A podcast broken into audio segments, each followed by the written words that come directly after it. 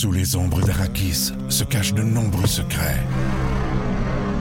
Seul survivant avec sa mère de la maison Atréide, Paul s'est juré de reconquérir le pouvoir. Puisse le couteau tranché et brisé. Sans déclencher la guerre sainte que ses visions du futur lui révèlent. Tu n'es pas prêt pour ce qui t'attend. D'une deuxième partie, un film de Denis Villeneuve avec Timothée Chalamet à regarder maintenant sur Crave. À la une ce soir. Depuis le 3 octobre dernier, j'ai pris la pleine mesure des résultats. Et comme plusieurs d'entre vous, j'ai été déçu. Dominique Anglade lance la serviette. Qui prendra la tête du Parti libéral? On en discute avec l'ancien ministre Sébastien Proux. À Rimouski, maintenant, début du procès d'Harold Lebel. On trouvait ça vraiment important d'être là dès le début du procès pour nommer qu'on croit puis qu'on est là pour la victime, justement. L'ancien député est accusé d'agression sexuelle. Et on se rend en Égypte ce soir où se tient la COP27 sur les changements climatiques. L'absence de Justin Trudeau fait réagir. Voici votre fil de la journée.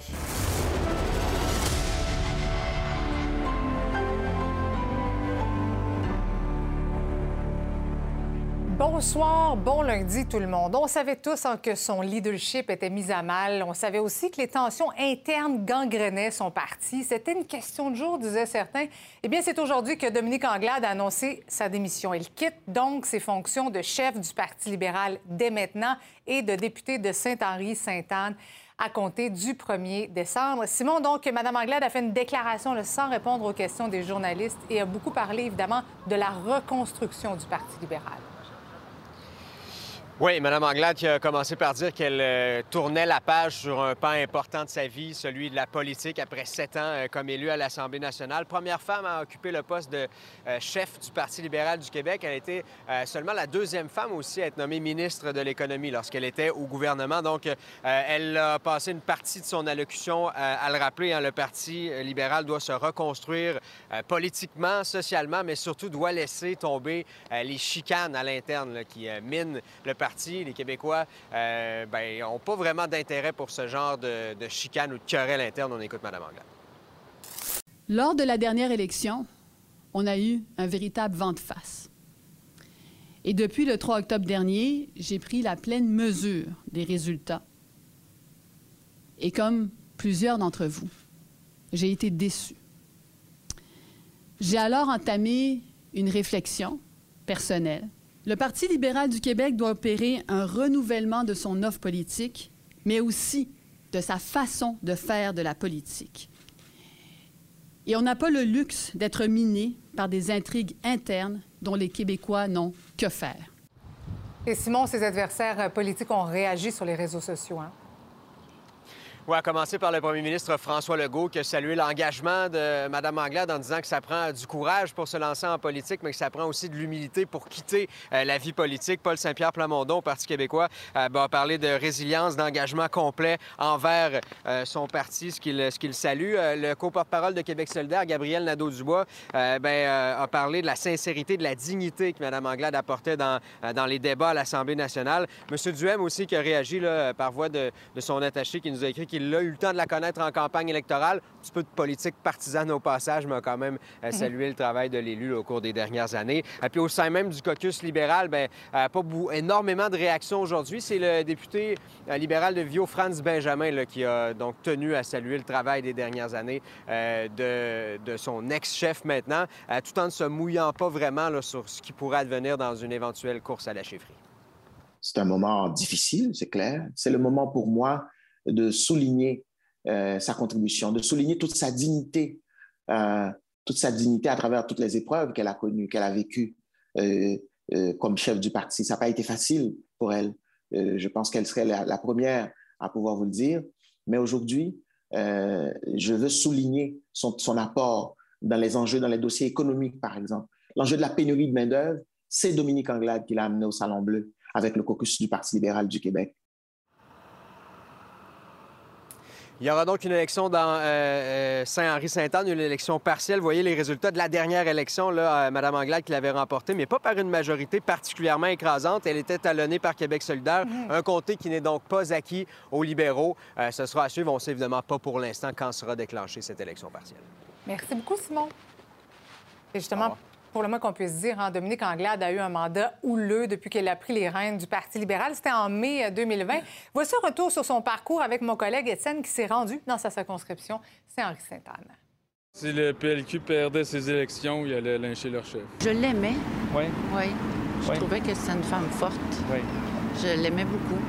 Je trouve ça désolant. Regarde, un vrai leader, là, c'est quelqu'un qui est tranchant, qui est capable de dire oui et non, qui est capable de dire j'accepte ça et je n'accepte pas ça. Un parti perd les élections, on commence à chercher le coupable. C'est la chose la plus naturelle au monde. Une femme leader euh, d'une ancienne partie, euh, une femme qui vient d'une minorité, je trouve que c'est une perte. Avec la Charte des régions, c'est plus d'argent et plus de services pour vous dans votre Il faut dire que Dominique Anglade est devenu chef dans un contexte pas banal, en pleine pandémie, en mai 2020.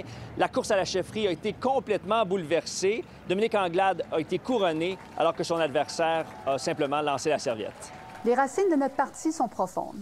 Elles sont intimement liées à l'histoire du Québec. J'ai la conviction que c'est en s'inscrivant dans cette histoire que nous allons construire ensemble une vision renouvelée de notre Parti libéral du Québec. Depuis qu'elle est devenue chef, les déchirements se sont multipliés à l'interne, mais aussi publiquement entre les députés. Il y a eu cette chicane entre Gaétan Barrette et Marie Montpetit, qui a finalement été expulsée du caucus, mais aussi plusieurs autres conflits euh, qui ont montré les difficultés de Dominique Anglade à rassembler ses joueurs. Merci Gaëtan pour tout ce que tu as fait. Merci de ta contribution. Merci d'être le collègue que tu es pour les autres également.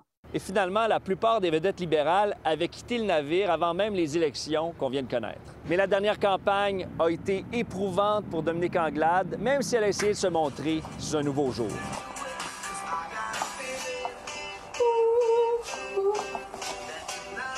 Lors de l'élection, elle a quand même réussi à faire élire 21 députés et à conserver l'opposition officielle, mais rapidement, la chicane est repartie de plus belle.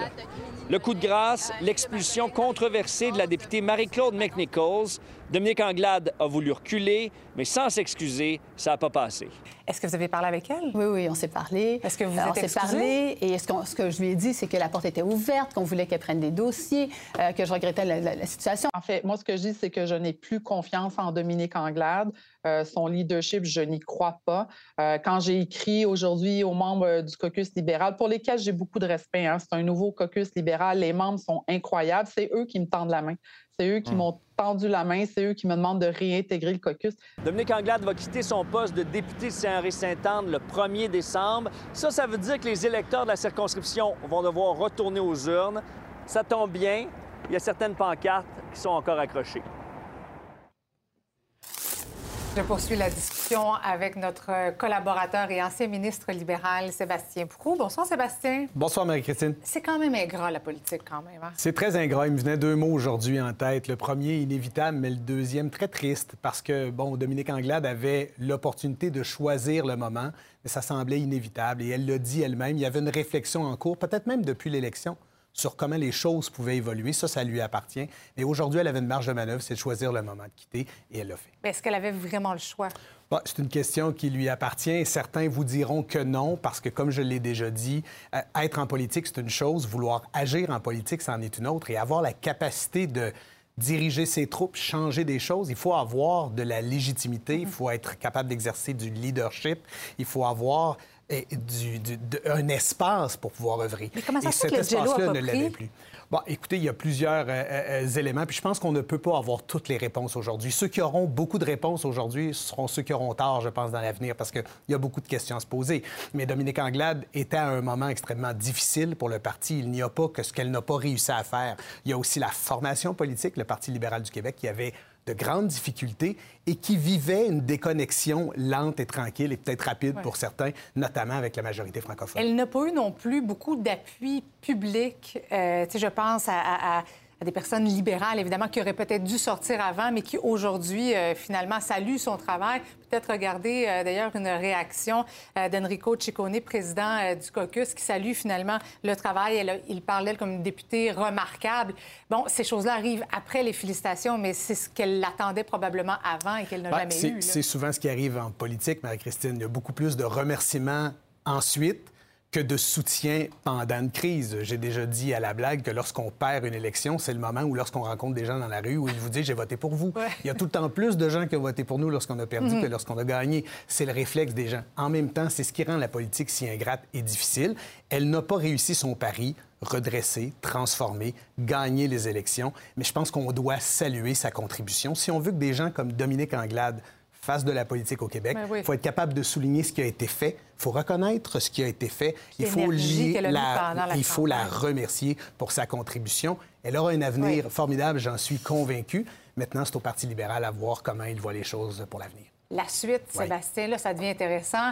Euh, on parle de reconstruction. Ça va prendre un chef intérimaire d'abord. Oui, bien, je pense que c'est la première préoccupation, en tout cas pour le caucus, mais aussi pour le parti, avoir quelqu'un qui peut tenir le fort, quelqu'un qui aura la capacité de communiquer avec les Québécois, quelqu'un qui sera capable aussi euh, euh, de vivre et, et d'occuper cet espace de chef de l'opposition officielle, que ce soit une chef ou un Mhm. chef, il faudra que cette personne-là occupe l'espace à l'Assemblée nationale, garder la maison en ordre, ne pas faire en sorte qu'il y ait d'autres déchirements ou des questions existentielles qui subsistent, le temps que s'organise une course à la chefferie. Après le chef intérimaire, ça va prendre un chef. Il y a des noms qui circulent, euh, Sébastien.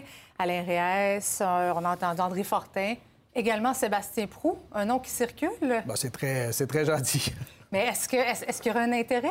Que... Ben, écoute, aujourd'hui, euh, c'est la journée de Dominique Anglade, c'est la journée du départ. Moi, c'était pas dans les plans hier, ça ne l'est pas encore euh, aujourd'hui. Euh, je pense que le Québec regorge de talent. Il y a de Mais l'espace, qu'est-ce que ça il y a prendrait du temps. pour, pour un parti libéral? il Ce serait quoi le bon chef? Ben d'abord, quelqu'un, bien sûr, qui sera capable de se reconnaître à l'intérieur de la formation et qui sera capable de faire évoluer la formation. Donc, il faut que les militants s'y reconnaissent. Ensuite, ça va prendre quelqu'un, une femme ou un homme, qui sera capable, bien sûr, de connecter avec la population et notamment d'entrer en conversation avec la majorité francophone. Et ensuite, je pense que Dominique Anglade l'a dit aujourd'hui, changer les façons de faire, là, c'est pas seulement se battre sur l'axe fédéraliste, souverainiste, c'est aussi parler à la nouvelle génération. Ah, Il y a des jeunes qui bientôt voteront. Mes propres enfants voteront à la prochaine élection. Il y a tous ces jeunes qui sont sur le marché du travail qui ont une conception complètement différente de la société québécoise.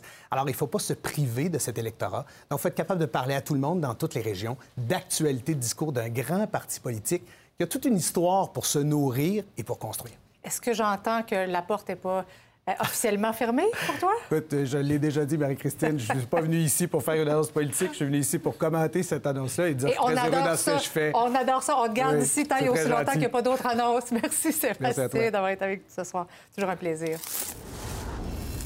Maintenant, le procès de l'ex-député Harold Lebel pour agression sexuelle a commencé aujourd'hui au palais de justice de Rimouski. Ça avait ébranlé, rappelez-vous, le monde politique quand il avait été arrêté en 2020 pour des faits qui se seraient produits en 2017 à Rimouski. Donc, Laurence était sur place aujourd'hui. Le jury a été sélectionné.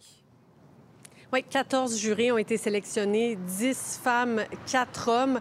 14 jurés, par contre, il faut savoir qu'il y en a véritablement 12 qui pourront délibérer sur le sort d'Harold Lebel. Le juge a décidé d'en choisir deux supplémentaires au cas où l'un des jurés pourrait pas suivre le procès dans son entièreté, euh, par exemple à cause de maladie. Là, on le sait, on est toujours en période de, pandémie. Ces 14 jurés ont été sélectionnés sur plus d'une centaine de personnes. Et comme dans tous les procès, ils ont été choisis en fonction de leur capacité à entendre, prendre une décision sur l'ensemble des faits euh, de la preuve de façon juste, impartiale et sans préjugés. Donc, le procès doit durer deux à trois semaines et c'est ensuite euh, que les jurés devront déterminer si Harold Lebel est reconnu coupable ou non euh, d'agression sexuelle.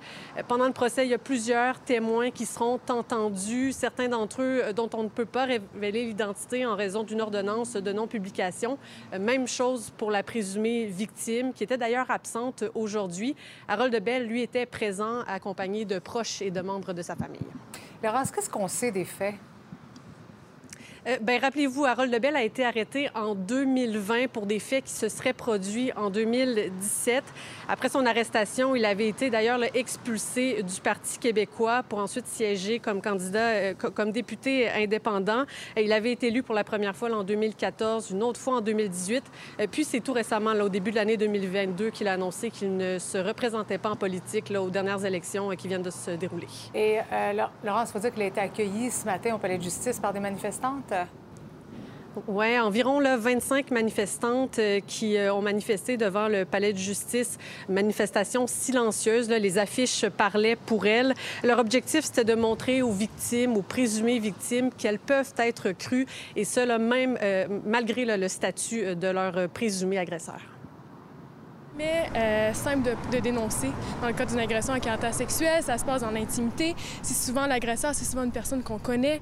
Euh, puis donc c'est vraiment, ça peut être vraiment difficile, d'autant plus lorsque c'est une personne qui a une très grande notoriété, telle qu'un élu.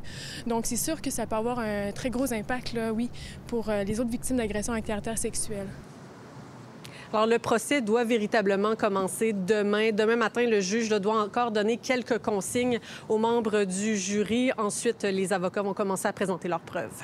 Merci, Laurence. On va surveiller ça de près, évidemment. Bonne soirée. À demain.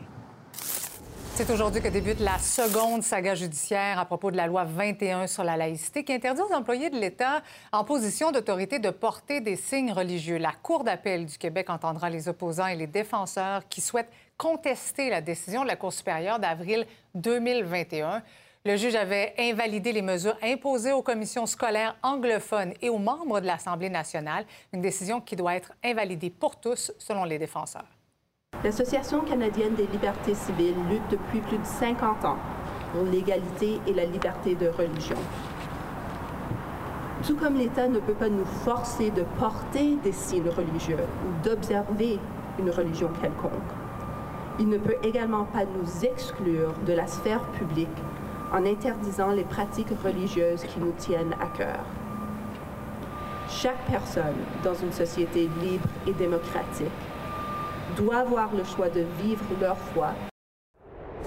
Restez là. Au retour, au lieu d'être coincé dans le trafic, on teste la navette fluviale entre la rive sud et Montréal.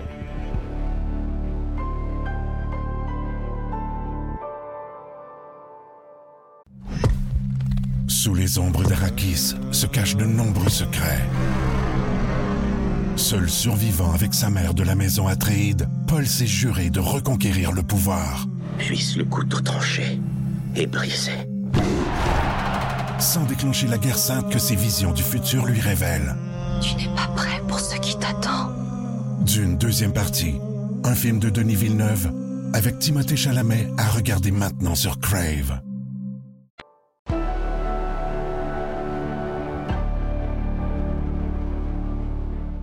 L'humanité a un choix, coopérer ou périr. Ce sont les mots du patron de l'ONU, Antonio Guterres, lors de l'ouverture de la COP27 qui s'est euh, ouverte en Égypte.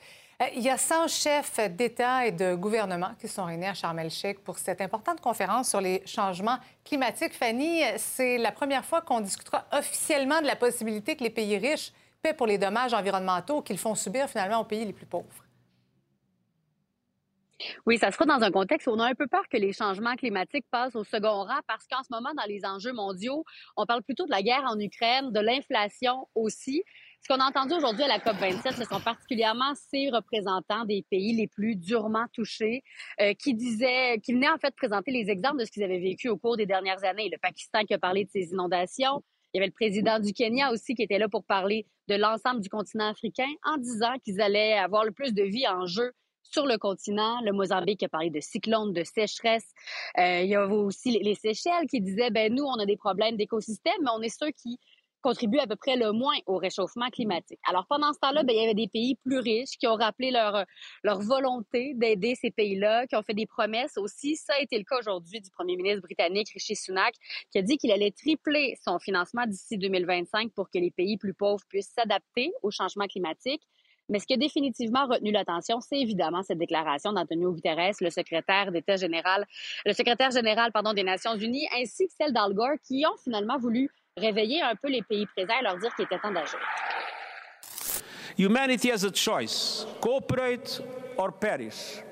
It is either a climate solidarity pact or a collective suicide pact. We have a credibility problem, all of us. We're talking and we're starting to act, but we're not doing enough.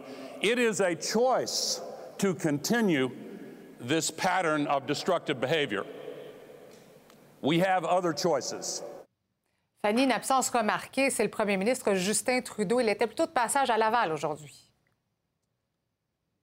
Il visitait l'emplacement de la future usine de Moderna, mais il a évidemment été questionné sur son absence, la COP27.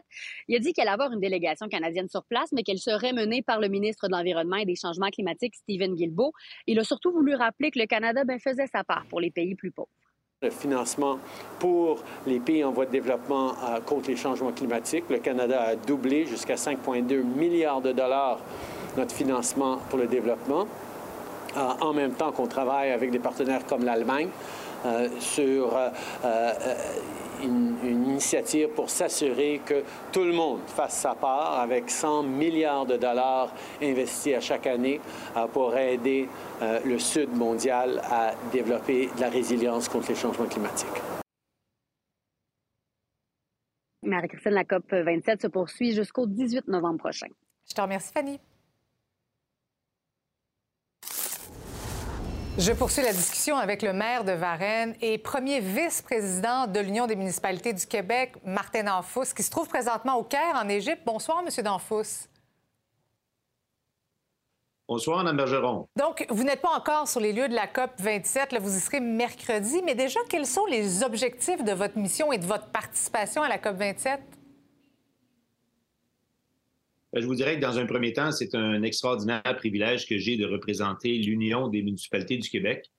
Honnêtement, on a été confronté dans les dernières semaines, derniers mois, avec énormément de changements climatiques, si ce n'est jusqu'au Québec, avec l'érosion des berges, les inondations, les chaleurs externes, extrêmes, les pluies diluviennes. On a même eu des tornades. Donc, il est clair que la planète est en métamorphose actuellement il faut principalement s'attaquer à l'adaptation à ces changements climatiques-là, principalement pour les villes. Mais le deuxième enjeu majeur, c'est la réduction des GES. On le voit, le, réchauffe, le réchauffement de la planète galope, donc il faut absolument stopper l'hémorragie. Oui, M. Danfous, euh, les municipalités ont inévitablement un rôle important à jouer en ce qui a trait justement à la réduction des émissions de gaz à effet de serre. Bien, non seulement on a un rôle important, mais on a le goût de le jouer, ce rôle-là on aime démontrer notre leadership municipal parce qu'on est un gouvernement de proximité très près de nos populations. Mais vous le savez, on ne peut pas réussir ces mandats-là seuls. Ça nous prend au Québec impérativement l'appui de nos deux paliers de gouvernement, autant provincial que fédéral, pour que la bataille puisse se faire ensemble. Oui, bon, les, les villes du Québec auront besoin d'importantes sommes d'argent de la part euh, des deux paliers de gouvernement. Est-ce est qu'on est capable de chiffrer combien? Bien, en fait, l'Union des municipalités a déposé une étude importante il y a quelques semaines à peine avec Ouranos et WSP. On a chiffré les nouvelles dépenses dans les prochaines années à à peu près 2 milliards de plus par année. Parce que adapter nos villes au changement climatique pour être davantage résilients et mieux répondre à ces changements-là, mais c'est des sommes qui sont importantes. Donc, c'est pour ça qu'on a proposé au gouvernement québécois un pacte vert pour l'instant, on a une réponse qui est mitigée, mais je vous dirais qu'il y a une grande sensibilité, autant auprès de la population que des paliers de gouvernement, à agir maintenant. Quelles sont vos attentes en ce qui a trait à la COP 27? Bien, je vous dirais que, dans un premier temps, de voir ce qui se passe là, mais d'aller être capable de voir quelles sont les meilleures idées qui se passent un peu à l'échelle de la planète. On pense beaucoup à des villes scandinaves qui sont très similaires à celles du Québec, comment ils ont réussi à faire des succès extraordinaires d'adaptation au changement climatique pour revenir au Québec avec probablement les meilleures idées possibles? Deuxièmement, il est clair que je souhaite jouer un rôle d'influence pour faire en sorte que nos gouvernements, puis prenons juste malheureusement notre gouvernement canadien, qui fait figure de, piètre euh, résultat dans, dans, le groupe des G20, donc d'aider à forcer le gouvernement canadien à prendre davantage de leadership pour qu'on soit assurément meilleur à l'échelle de la planète. Oui, M. Danfous, en terminant, comment est-ce perçu le fait que ni Justin Trudeau ni François Legault sont sur place? Euh, je vous dirais, je pourrais vous en donner davantage des impressions à mon retour. Honnêtement, c'est un peu triste. Euh, je sais qu'il y a par contre des ministres. Je sais que le ministre Fitzgibbon, le ministre Charret, le ministre de l'Environnement canadien, euh, Stephen Guilbeault, qui seront là. Il y a assurément d'autres joueurs importants mais il aurait été bien sûr bien vu de voir que nos premiers ministres puissent venir faire un tour. Monsieur Danfous, on aura certainement l'occasion de se reparler. Vous serez donc sur place à Charmel-Chèque à compter de mercredi. Merci beaucoup d'avoir été avec nous ce soir, Monsieur Danfous. Merci, Mme Bergeron. À bientôt. Donc, tout le monde doit faire sa part pour contrer les, changements climatiques. Renoncer à l'auto euh, solo, ça peut faire partie des solutions, surtout quand les chantiers routiers se multiplient et que les bouchons de circulation nous font rager. Parlez-en aux usagers du pont-tunnel. Certains ont décidé de profiter du service de navette fluviale entre Boucherville et Montréal, qui est prolongé jusqu'au 11 décembre et c'est gratuit. Ma collègue Anaïs a testé la navette ce matin. Bonne traversée. Merci. Évidemment, les travaux qui ont commencé, que les fermetures ont commencé le 31 octobre, tout le monde en a beaucoup parlé. Euh, déjà, on a vu beaucoup plus de gens qui prennent le bateau euh, aux heures de pointe. Il y a eu plus de 246 600 voyages à bord des navettes fluviales pendant la saison estivale et jusqu'en octobre. C'est sûr que ce mode de transport n'est pas encore très populaire, mais les responsables comptent sur les travaux dans le tunnel Louis-Hippolyte Lafontaine et sur le fait qu'on apprend à le connaître pour créer de l'engouement. On regarde par rapport à la semaine du 17 octobre, donc avant l'ensemble des interventions de préparation et de fermeture, on a cinq fois plus de, euh, gens qui utilisent la navette cette semaine. La semaine dernière, 2760 personnes. Donc, il y a quand même un, engouement. bonjour, monsieur. Bonjour. Vous, c'est la première fois, c'est ça que vous utilisez? Oui, euh? ici, c'est la première fois. C'est ça, je prenais le pont Jacques-Cartier avant. Mais traverser la ville, il y a des rues que c'est un petit peu plus euh, risqué. On a beaucoup de gens comme monsieur qui viennent découvrir le bateau en ce moment. En 2019, quand on a commencé la navette Pointe-aux-Trembles Centre-Ville, beaucoup de gens découvraient le service et quand on a commencé par la suite, dès le premier, cette année, dès le premier lundi matin, le bateau était plein, c'était les habitués. Alors, on est en train de faire la découverte du service, puis les gens, par la suite, reviennent. Monsieur l'essaye aujourd'hui, quand il va aller voir sa sœur la semaine prochaine. J'ai confiance qu'il va venir en bateau. Bon, vous allez voir, c'est pas super achalandé. Là, on fait le chemin Boucherville-Montréal. Mais on s'est fait dire que les moments où il y a beaucoup de gens, ben, c'est à 6h30 et à 7h, donc les heures de pointe, ce qui explique que c'est peut-être un peu plus vite que d'habitude. On l'a pris un peu plus tôt la semaine dernière, puis il y avait vraiment plusieurs personnes. J'ai l'impression que le départ de 8 heures est un peu moins populaire. Euh, ce qu'on a remarqué, c'est le soir, quand on revient, c'est beaucoup plus achalandé. Là. Le départ, ça devait être jusqu'en octobre. Oui. Ensuite, ils l'ont allongé jusqu'en novembre, on pourrait pas être plus. Il reste quand même un bémol, puis c'est celui d'arrimer le système de transport en commun de Montréal à celui de la rive sud pour les usagers de la navette fluviale. C'est un des aspects du projet pilote, c'est vraiment de voir comment peut s'intégrer cette offre-là avec le transport collectif existant, comment on peut l'améliorer. Les navettes fluviales, on n'invente rien. Là. Fin du 19e siècle, il y avait des grands navires qui, traversaient les gens avant le pont Victoria. Les fermiers embarquaient leurs produits pour aller à Montréal, puis nourrir la population à Montréal. On a oublié ça un peu avec les autoroutes, et ainsi de suite, mais ça revient. C'est l'heure de retrouver notre animatrice des bulletins locaux. Bonsoir, Lisa Marie. Bonsoir, Marie-Christine. Alors, c'est le premier anniversaire du mandat de plusieurs nouveaux maires, notamment celui de Québec, Bruno Marchand. Oui, l'heure qui est au bilan. Hein. J'ai rencontré un Bruno Marchand plutôt décontracté. On est revenu sur la dernière année. Sa première à titre de maire de Québec, ça a commencé, on s'en rappelle, dans une certaine confusion là, avec Marie-Josée Savard, mhm. la dauphine de Régis Labombe, qui avait été euh, annoncée gagnante. Revirement de situation quelques heures plus tard. Scénario plutôt rocambolesque. Rocambolesque, dis-je bien, oui, qui semble avoir donné le ton à cette première année. On a discuté de plusieurs dossiers. Transport, évidemment, relance économique, itinérance aussi, hein, les attentes en matière de lutte à l'itinérance étaient très élevées. Il en avait fait une promesse en campagne. On écoute donc un extrait de l'entrevue dans lequel on aborde la question de l'itinérance zéro. Ça va prendre des années avant de se rendre là. Mhm. Il faut poser des actions, des jalons qui vont nous dire où on veut être rendu après un an, deux ans, trois ans, quatre ans, mais ça va prendre des années. Mais je crois profondément qu'on peut y arriver. La vision, c'est on continue de faire ce qu'on a toujours fait en se disant, ben, c'est plate, il y a eu la pandémie, il y a plus de monde dans les rues, on peut rien y faire. Ou une vision qui dit, je refuse de baisser les bras, j'accepte d'être imputable, ça va se faire sur des années. Il n'y a personne à Québec qui a compris, parce que j'ai jamais dit ça, qu'on allait régler l'itinérance en un an. Les attentes qui sont quand même élevées. On a un an sur quatre de compléter, alors on verra qu'est-ce qui s'en vient. Entrevue complète au Fil Québec dans un instant. Bon bulletin. Bon bulletin. À demain.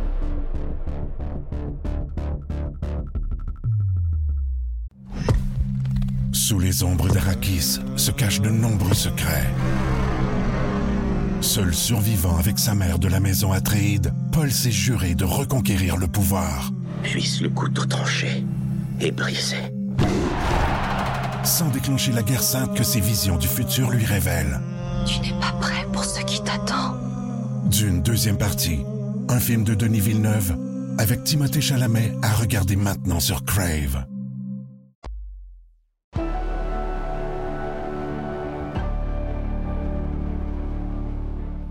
Après plus de 12 ans d'attente, les usagers du transport en commun peuvent enfin emprunter sur pratiquement toute sa longueur le SRB P9, ça c'est le service rapide par bus.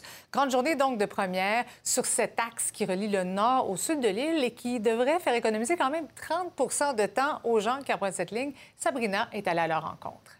Plusieurs usagers du transport en commun ont décidé d'opter pour le SRB aujourd'hui. Plusieurs vont tenter de valider s'ils vont économiser du temps ou non. Parce que j'ai calculé comment ça m'a pris de temps ce matin euh, avec la 139. Fait que là, je vais voir avec le pare-bus combien de temps que ça me prend combien de temps que je sauve. C'est sûr qu'à Jean Talon et le pare-bus et l'autobus 139 doivent faire un détour, mais les deux le font. Donc, ça va compter dans le calcul dans, un, dans une comme l'autre. Puis à partir de Sherbrooke, ben là, elle a, la 439, elle arrête à tous les arrêts parce qu'il n'y a plus de pare-bus. Fait que c'est tout ça que je vais voir si. Mais je pense bien que c'est avantageux. Je, penserais que oui. Vous venez de manquer votre autobus, là? Oui. Oui. Parce que j'étais de l'autre bord. Vous pensiez que ça allait passer de l'autre Ben côté. oui. Fait que là, vous n'étiez pas rentré dans la station. C'est ici. ça. Mais tu sais, c'est la première journée, on s'ajuste. C'est là. ça. Je suis pas ajusté. Les travaux du SRB P9 ne sont pas complétés à 100% C'est le cas notamment dans le secteur de la rue Jean Talon. Il y a toujours des euh, travaux qui sont en cours. Ce qu'on nous dit, c'est que les abribus Jean Talon et Bélanger seront prêts techniquement en 2023. Mais pendant ce temps, c'est pas facile hein, pour des commerçants de ce secteur-là. Et d'ailleurs, je vais aller en rencontrer quelques-uns. Est-ce que vous avez vu une différence au niveau de l'achalandage de votre boutique? Oui, bien sûr, c'est 90% euh, des clientèles moins depuis qu'ils ont commencé. Honnêtement, si ça vient 1, 2, 3 personnes par jour, c'est waouh. Lundi, mardi, mercredi. Avant, c'était ici très bon. Le trafic, 700, 800 personnes qui passent puis 9 Jean Talon, ça, on a perdu. Tous les magasins à côté sont fait faillite. Et moi, je reste ici à cause de signer mon bail. Et mon bail, c'est personnel. C'est pour cela que je suis obligé de rester même payer de ma poche. Ce que je fais dans 10 ans, je le paye de maintenant dans ma poche. Mhm. C'est très dur, honnêtement. Ben, beaucoup de gens qui disent que c'est beaucoup trop compliqué pour se rendre parce que les accès sont vraiment pas faciles. Euh, Le boulevard Jean Talon euh, étant bloqué à Pineuf, donc les gens sont obligés de passer par les autres, euh, les autres rues à l'arrière. C'est, le parking n'est pas facile non plus. Les gens, c'est ça, ils vont au plus facile, mais ici, c'est quand même vraiment, c'est bloqué beaucoup. Un petit peu beaucoup à bout des travaux, effectivement. Ça fait quand même une couple d'années qu'on est là-dedans, au moins un bon trois ans. Puis de ce que je sache, d'après moi, on encore pour peut-être un autre deux ans, minimalement. Donc, euh, et puis ici, dans le secteur où on est, il y a le centre d'achat en face qui devait être démoli, qui finalement l'est plus, qu'on ne sait plus. Donc, euh, côté achalandage, là, on voit quand même que ça donne des répercussions, puis euh, c'est pas mal plate. Il y a un an, le visage de la politique municipale changeait, se rajeunissait en fait. hein. Le 7 novembre 2021 était nouvellement élu de jeunes politiciens à la tête de plusieurs municipalités. Beaucoup de femmes aussi. L'une d'entre elles est devenue la plus jeune mairesse de l'histoire du Québec. Elle s'appelle Isabelle Lessard, elle a 21 ans. Elle a été élue par acclamation mairesse de une toute petite municipalité qui est située près de Chibougamau, 1500 habitants. Et pour souligner ce premier anniversaire, je joins la principale intéressée, Isabelle Lessard. Bonsoir. Bonsoir. Merci, merci d'être avec nous. Quel est, quel est votre bilan de votre première année à la mairie de Chapin? Mais avec grand plaisir, merci de m'accueillir. Euh, j'ai un, un bon bilan là. euh, ce que je me suis rendu compte, c'est que ça a vraiment été une année où je me suis surpassée et c'était mon objectif premier. J'avais envie de relever le défi, c'est ce que j'ai fait. Euh, j'ai rencontré euh, des gens extraordinaires. Euh, bon, il y a encore beaucoup de défis évidemment qui restent à venir là, mais comme une première année là, ça s'est super bien passé. J'en suis très satisfaite. Mais au départ, là, vous vous êtes lancé dans cette aventure-là là, à, quelques, à quelques semaines, à quelques jours finalement de l'élection parce qu'il n'y avait pas de candidat, c'est ça? C'est ça, c'est exactement ça, oui. Et, et- et dites-moi, qu'est-ce que, qu'est-ce que vous avez appris au cours de la dernière année? Ah mon Dieu, j'ai appris tant de choses. Euh, tu sais, à, à 21 ans, c'était peu commun de voir euh, une jeune femme se lancer comme ça en politique. J'avais tout à apprendre euh, au niveau, autant au niveau fiscal, au niveau de gestion, au niveau des, des, relations humaines. J'avais vraiment un, paquet de choses à apprendre, puis c'est ce que j'ai fait.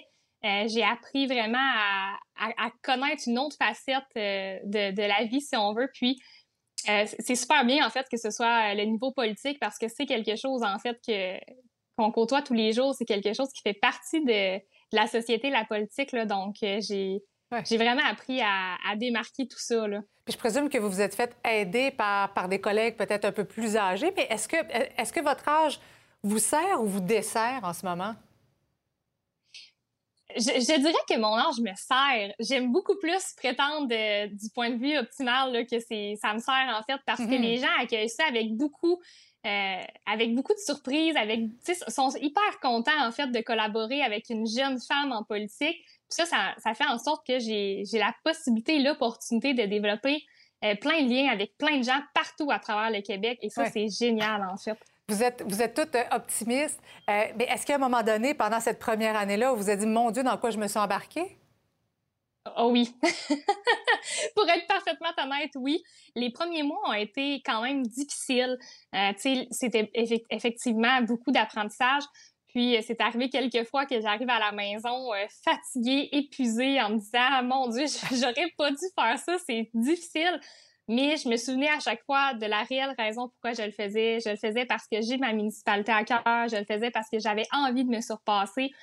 Puis ça, m'a permis en fait de continuer malgré les difficultés euh, dans la dernière année. Chapet, on le voyait un petit peu plus tôt, c'est vraiment une municipalité qui est éloignée des, grands centres. Est-ce que le gouvernement du Québec est à l'écoute de vos besoins?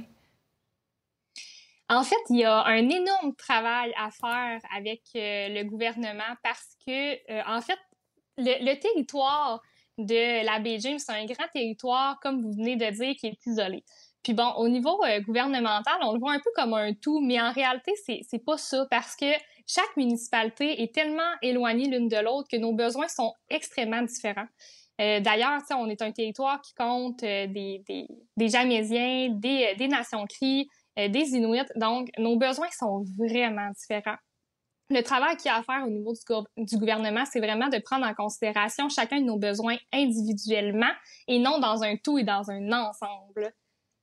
Eh, Madame Lessard, merci beaucoup d'avoir été avec nous ce soir. C'est agréable de voir des jeunes qui s'impliquent en politique, qui ont, euh, qui ont de l'énergie et qui donnent, donnent de leur temps à, cette, à, ces municipalités qui en ont besoin. Merci beaucoup d'avoir été avec nous. Avec plaisir. Bonne soirée. Merci. Maintenant, une lueur d'espoir pour les quelques 8 millions de Canadiens touchés par la douleur chronique, ce qui est peut-être votre cas ou celui d'un de vos proches. Le traitement de la douleur se retrouve au cœur d'une toute nouvelle chaire de recherche lancée aujourd'hui à l'Université de Sherbrooke et l'équipe de Nouveau Info a eu un accès exclusif au laboratoire du professeur Louis Gendron. J'étais sous-marinier, je travaillais sur un sous-marin, puis mon sous-marin a explosé. On a eu un feu à bord. On a été naufragé une semaine.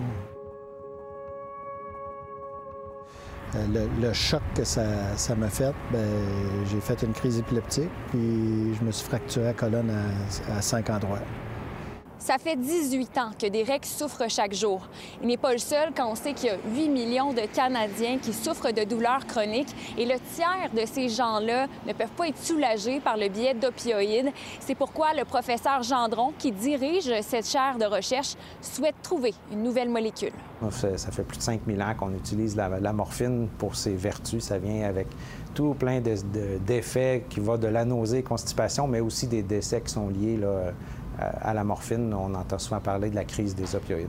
Donc, c'est en particulier euh, ce à quoi on s'intéresse avec cette chaire, développer de nouveaux médicaments antidouleurs. C'est comme j'ai le feu là, dans, dans, le dos, puis il n'y a plus rien qui fonctionne. Fait, toute ma vie, c'est plate aujourd'hui, c'est basé sur ma douleur. Ça teinte toutes vos journées? Tout. Oui. Je me réveille en douleur, je me couche en douleur. Pourquoi ces gens-là souffrent? Pour les opioïdes en particulier, c'est qu'il y a peut-être un 35, 30-35% de la population chez qui ça fonctionne juste pas. Il y a un autre tiers de la population chez qui ben, la morphine fonctionne.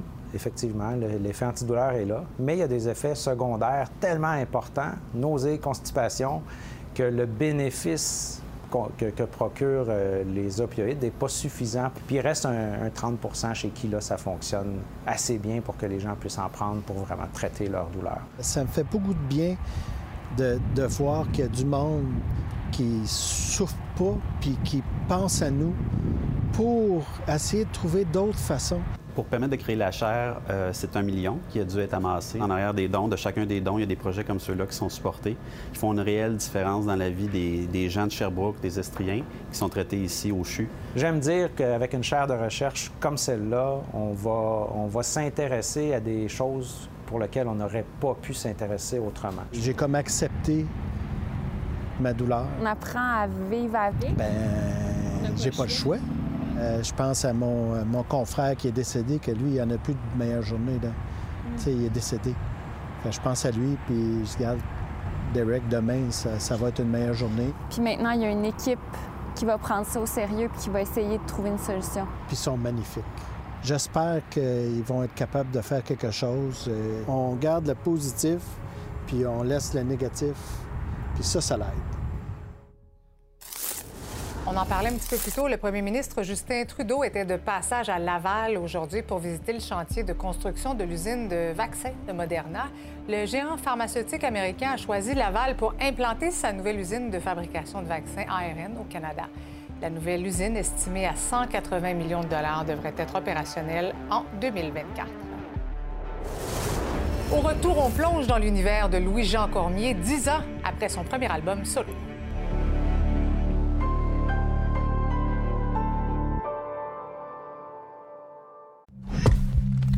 Sous les ombres d'Arakis se cachent de nombreux secrets. Seul survivant avec sa mère de la maison Atréide, Paul s'est juré de reconquérir le pouvoir. Puisse le couteau tranché et brisé. Sans déclencher la guerre sainte que ses visions du futur lui révèlent. Tu n'es pas prêt pour ce qui t'attend. D'une deuxième partie, un film de Denis Villeneuve avec Timothée Chalamet à regarder maintenant sur Crave. Les fans du groupe Carquois le connaissent depuis longtemps, mais le grand public l'a découvert avec son premier album solo sorti en 2012. Ce qui ne devait être qu'un projet parallèle est maintenant rendu une carrière solo pour Louis-Jean Cormier qui a lancé son quatrième album cette année. Camille Lorrain Desjardins l'a rencontré.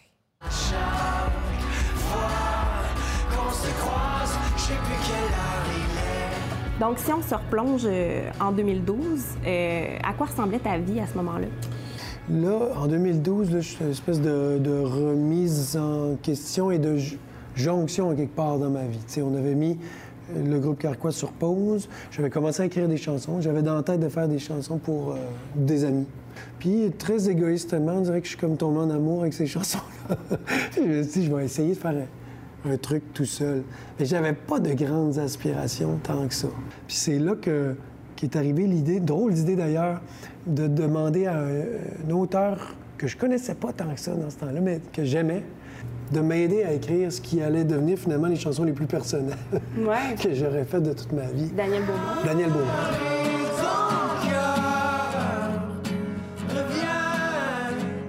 Étant l'auteur principal de, de, du groupe Carquois, j'ai l'impression qu'il y avait beaucoup de Louis-Jean dans Carquois. Ça fait que là, je me disais comment que je vais me démarquer. J'avais un désir, en tout cas, de directeur artistique, mettons, là, de s'affranchir de Carquois puis faire quelque chose de différent. Ça prend autant de folie que de courage pour descendre ensemble au 13e étage. Donc, ce, ce disque-là, euh, il a fonctionné, puis ouais. euh, ça a comme... Mais ça, c'était pas prévu du tout. tu sais, ce disque-là est sorti au moment où il y avait la grève étudiante, les, les, le printemps érable. Et puis là, j'arrivais avec ce disque-là qui est rempli de chansons comme Tout le monde en même temps. Ça sort en radio, les gens l'aiment. Je la trouvais étrange, cette chanson-là. Ah oui? Pourquoi? Parce qu'elle est, est, bizarre. Elle a, elle a bien trop d'accords.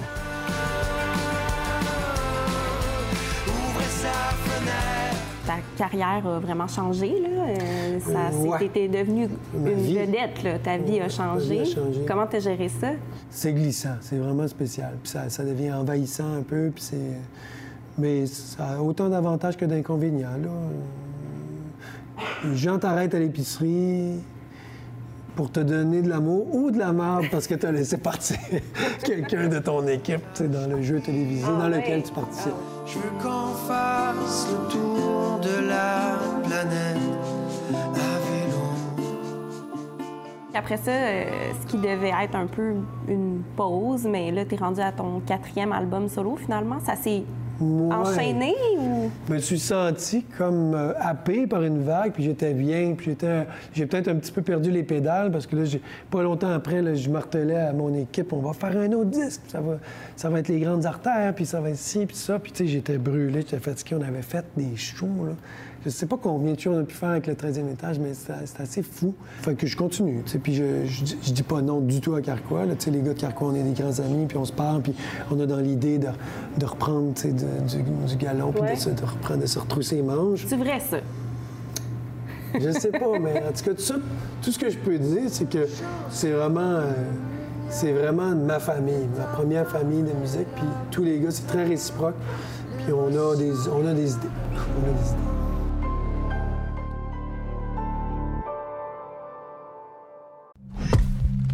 Sous les ombres d'Arakis se cachent de nombreux secrets.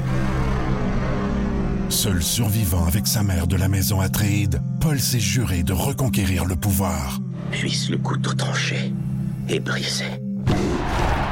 sans déclencher la guerre sainte que ses visions du futur lui révèlent. Tu n'es pas prêt pour ce qui t'attend. D'une deuxième partie, un film de Denis Villeneuve avec Timothée Chalamet à regarder maintenant sur Crave.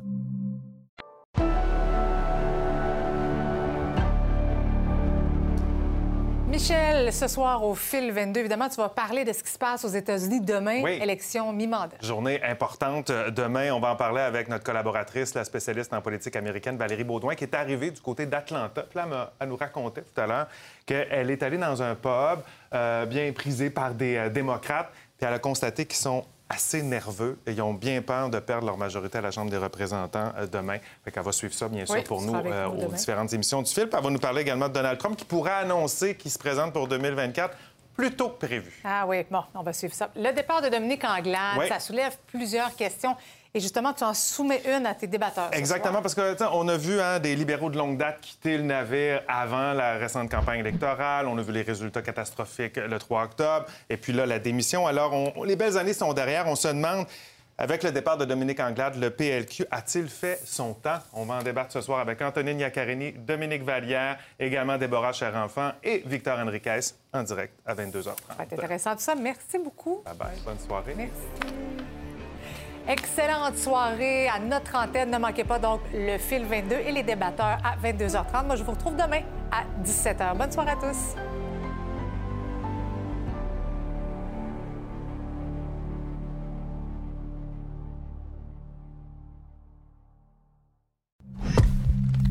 Sous les ombres d'Arakis se cachent de nombreux secrets. Seul survivant avec sa mère de la maison Atréide, Paul s'est juré de reconquérir le pouvoir, Puisse le couteau tranché et brisé. sans déclencher la guerre sainte que ses visions du futur lui révèlent. Tu n'es pas prêt pour ce qui t'attend. D'une deuxième partie, un film de Denis Villeneuve avec Timothée Chalamet à regarder maintenant sur Crave.